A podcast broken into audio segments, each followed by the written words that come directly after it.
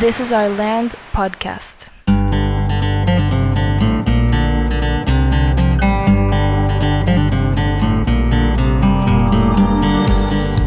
Esto es This is Our Land podcast. Estamos ahora en el episodio 8. ¿Cómo estás, Alejandro? Hola, muy bien. ¿Cómo te fue en la semana pasada y qué vas a hacer en esta semana? Muy bien, la semana pasada hicimos una, una dinámica sobre la revolución científica eh, con la intención de que vieran la cantidad de inventos que todavía son, los, muchos seguimos usando al día de hoy. Y para, este, para esta semana, bueno, también les hice una evaluación Ok. de los primeros dos bloques. ¿Y qué tal? Es muy bien, hice puras preguntas abiertas, sobre todo como que un resumen. Eh, y bien, es- me gustó, me gustaron las, las respuestas en general. Y esta semana vamos a ver un poco ya más del tema de ciencias sociales, la- las diferentes disciplinas, básicamente. Yo la semana pasada, y lo comenté en el episodio pasado, tenía que hablar sobre cosas que de una u otra forma se podía relacionar con la felicidad. Terminamos hablando mucho sobre la felicidad.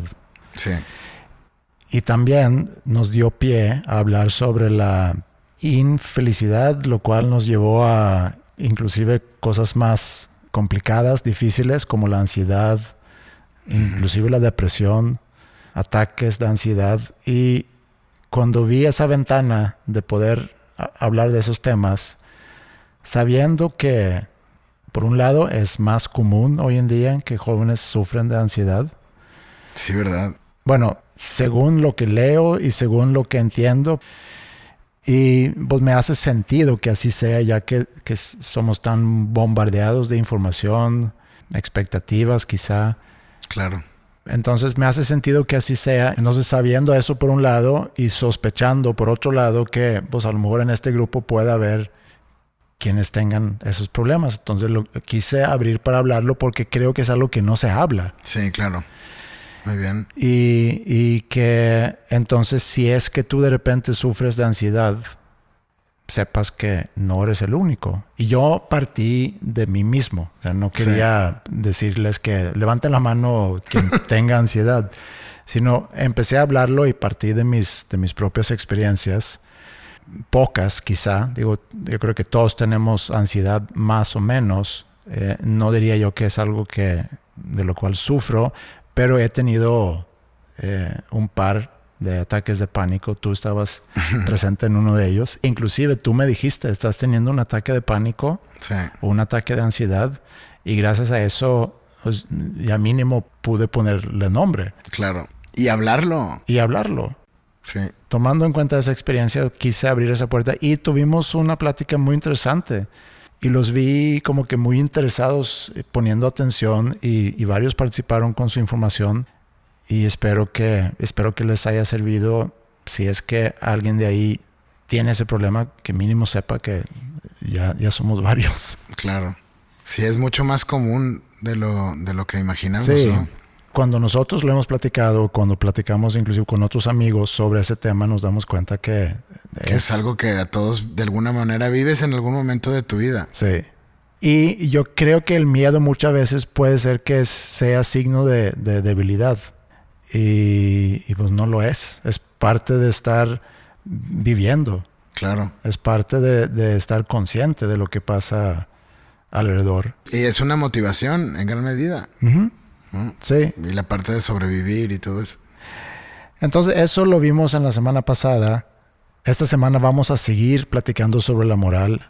Eh, quiero a lo mejor dividir la clase un poco porque siento que de repente se repite mucha información, pero desde diferentes puntos de vista, lo cual en sí es importante. Y yo creo que más que, y eso es lo que les digo mucho también en la clase, que no me interesa tanto que sepan exactamente quién dijo qué y cuándo, sino que sepan y entiendan que existen diferentes formas para interpretar el mundo, existen diferentes formas para interpretar el bien y el mal, y ese, ese pensamiento o esa manera de poder ver sucesos o inclusive el- nuestra realidad desde diferentes puntos de vista, Claro. creo que es algo muy importante.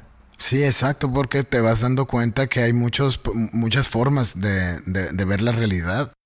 Y entender que todos interpretamos la realidad eh, de diferentes formas, dependiendo de dónde, dónde nacimos, cómo crecimos, cuál es la formación que tenemos de casa. Tu personalidad. Mi personalidad, a qué escuela fui, con quién me junté. Entonces que definen muchas esas, esas posturas que podemos tener ante ciertas cosas y entender el que está muy bien, que todos podemos pensar de forma distinta. Claro. Eso está muy relacionado a otra actividad que estoy haciendo ahorita con ellos, no sé si aquí mencionamos en algún episodio, quizá el primero o segundo, sobre las seis competencias que queremos desarrollar aparte del contenido académico. Queremos ayudarles a desarrollar seis competencias. Pensamiento crítico, pensamiento creativo, colaboración, comunicación, alfabetización digital y autoconocimiento slash autogestión. Y el primer paso con ellos ahorita es, me estoy sentando a platicar individualmente con cada uno de ellos para repasar las seis competencias. En cada competencia tenemos entre 5 y 7 comportamientos, habilidades, actitudes que están descritas de tal manera que se pueden evaluar. Y lo que les digo es, eventualmente vamos a evaluar estas competencias a través de la observación de los comportamientos, habilidades, etcétera, actitudes. Y el primer paso es una autoevaluación, donde yo me puedo sentar con ellos y que ellos empiezan a autoevaluarse. Y es un proceso de concientización más que otra cosa. Claro. Definimos esas seis competencias porque estamos convencidos que aparte de lo que aprendes académicamente, tienes que desarrollar esto para el futuro. Y son cosas que tienes la oportunidad que debes de estar desarrollando durante toda la vida. Estas competencias, porque son cuatro de ellas, tienen que ver con, las habilidades o las competencias del siglo XXI y un par que agregamos nosotros como para complementar este perfil del estudiante motivado a aprender durante toda la vida. ¿no? Sí, es un consenso, se puede decir, entre educadores, empresas, gobiernos, que lo que se hizo en el siglo pasado en la educación ya no es suficiente para formar las personas que necesitamos en un futuro. Sí, y a eso agregamos las tres R's del siglo pasado, que eran escritura, lectura y aritmética. Sí. Bueno, es un proceso, se están apenas familiarizando con eso.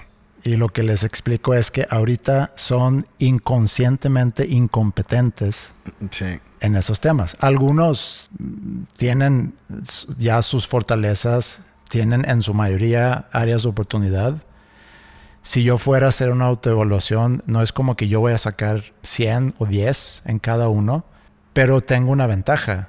Tengo una ventaja en que tengo más experiencias acumuladas.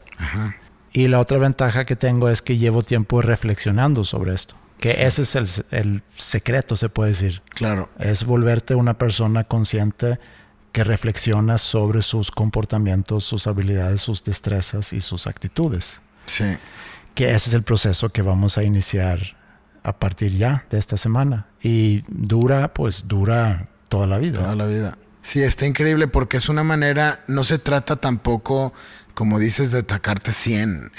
se trata, es una herramienta para conocerte, para encontrar cuáles son tus áreas de oportunidad, para entender qué haces mejor y poder tomar decisiones al momento de, elegir un trabajo, de, elegir un rol en un proyecto o de para tu vida, lo que, lo, que necesites, ¿no? Pues muy bien, tú tienes algo también muy interesante que es un poco cómo se han desarrollado las diferentes disciplinas científicas. Sí, básicamente continuando con, la, con el, tema de, de, la generación de conocimiento, ya concluimos, eso se dio los primeros dos bloques, ahora comenzamos el tercero, eh, que es, bueno, ya definimos, ya tenemos mucho conocimiento, ahora lo que sigue es comenzar a, darle forma y a, a, categorizar y a profundizar, a especializarte en ciertas disciplinas. Y hay básicamente dos ámbitos de acción de las ciencias sociales. Puedes enfocarte hacia el ser humano o bien hacia lo que el ser humano en sociedad genera. Ok. Entonces, por ejemplo, las ciencias que estudian al ser humano como un ser social son la antropología, la sociología, psicología, la historia. ¿no? Las ciencias que surgen a partir del análisis de las actividades realizadas por el ser humano son la economía, el derecho, la ciencia política, eh, la geografía, eh, el medio ambiente, ¿no? Entonces, ese enfoque me gusta mucho porque es, eso es un poco regresando a la parte de, de cómo puedes ver un mismo tema en diferentes aspectos, ¿no? Como el ser humano psicológico, como es, cómo se, eh, se comporta en, en, este, en sociedad, y por otro lado, que es lo que emana de la, de la sociedad, toda esta información.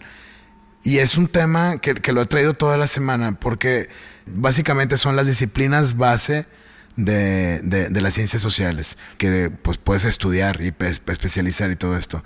Pero lo que no encuentro es dónde están la, las ciencias sociales digitales, mm. porque todo lo que hemos platicado acerca del impacto de las redes sociales que tienen en, en, tu desarrollo, en tu motivación del día a día, en esta a lo mejor sobresaturación de, de dopamina, de, de, otro tipo de, de, hormonas y de neurotransmisores, sin duda llaman a desarrollar una nueva ciencia. Claro. Una nueva ciencia social que tenga que ver desde el ser humano como creador social de contenido y cómo se comporta y el impacto de, que, genera el, ser humano eh, interactuando, socializando digitalmente. Y regresando a lo que platicamos sobre la ansiedad y la depresión y demás, esa interacción digital debe tener un impacto porque la interacción es muy, es muy distinta a la interacción que nosotros, por ejemplo, teníamos creciendo. Sí. Y sobre todo esa cultura que, que premia. Sí. Y tenemos por un lado la premiación que nos dan los, los juegos, la interacción en redes, donde si me dan like o no, que es un premio y como dices, genera dopamina, te hace regresar a ver si hubo más interacción o no. Sí, o al revés.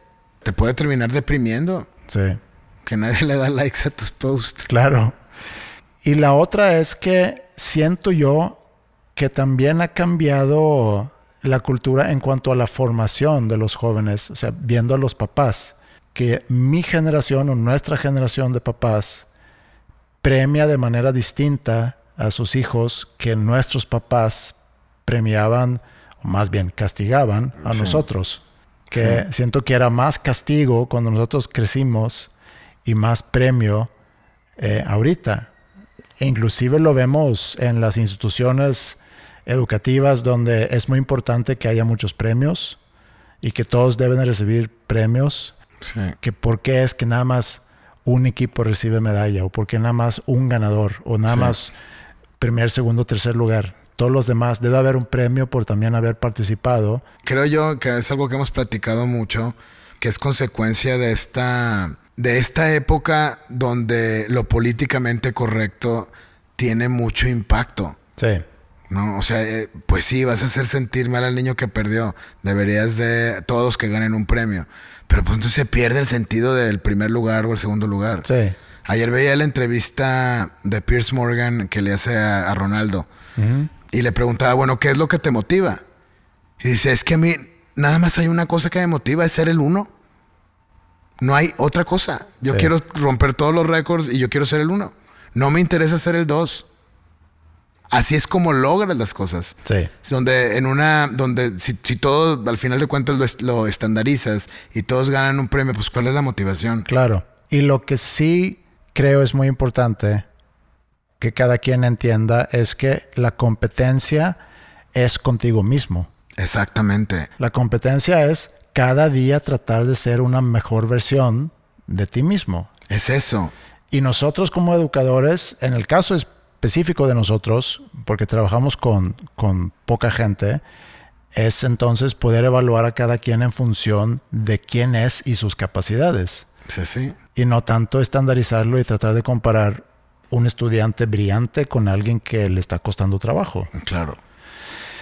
Relacionado ahorita con, con ese tema de, ahorita que platicamos sobre la formación de obedecer o de premios y castigos, que se relaciona con un tema que me toca en esta semana, que es que son las tres etapas de la moralidad o del, del desarrollo moral que estableció Kohlberg, que lo voy a mencionar nada más muy rápido porque van a tener que hacer una actividad sobre eso. Eh, Kohlberg era un psicólogo, no sé si vive todavía, fue hace muchos años, pero él estableció un dilema. Y el dilema se trata de una pareja donde la esposa está enferma, tiene algún tipo de cáncer, está en el hospital hay una empresa que ha desarrollado un nuevo medicamento que puede posiblemente salvarle la vida a esta mujer. El esposo va con esa empresa y dice, quiero comprar ese medicamento. Y dicen, bueno, cuesta dos mil dólares. Pero también sabe que cuesta 20 dólares producir ese medicamento. Entonces la empresa está haciendo ganancias gordas de su invento y, y pudiéramos decir que están en su derecho de hacer ganancias de su invento. También es un tema delicado porque se trata sobre la salud.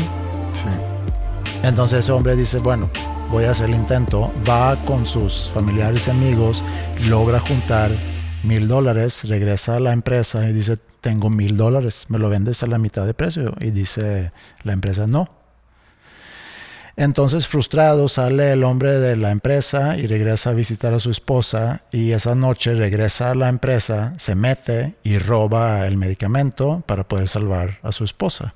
Y entonces surge aquí el dilema, ¿qué, va a pasar con, ese hombre?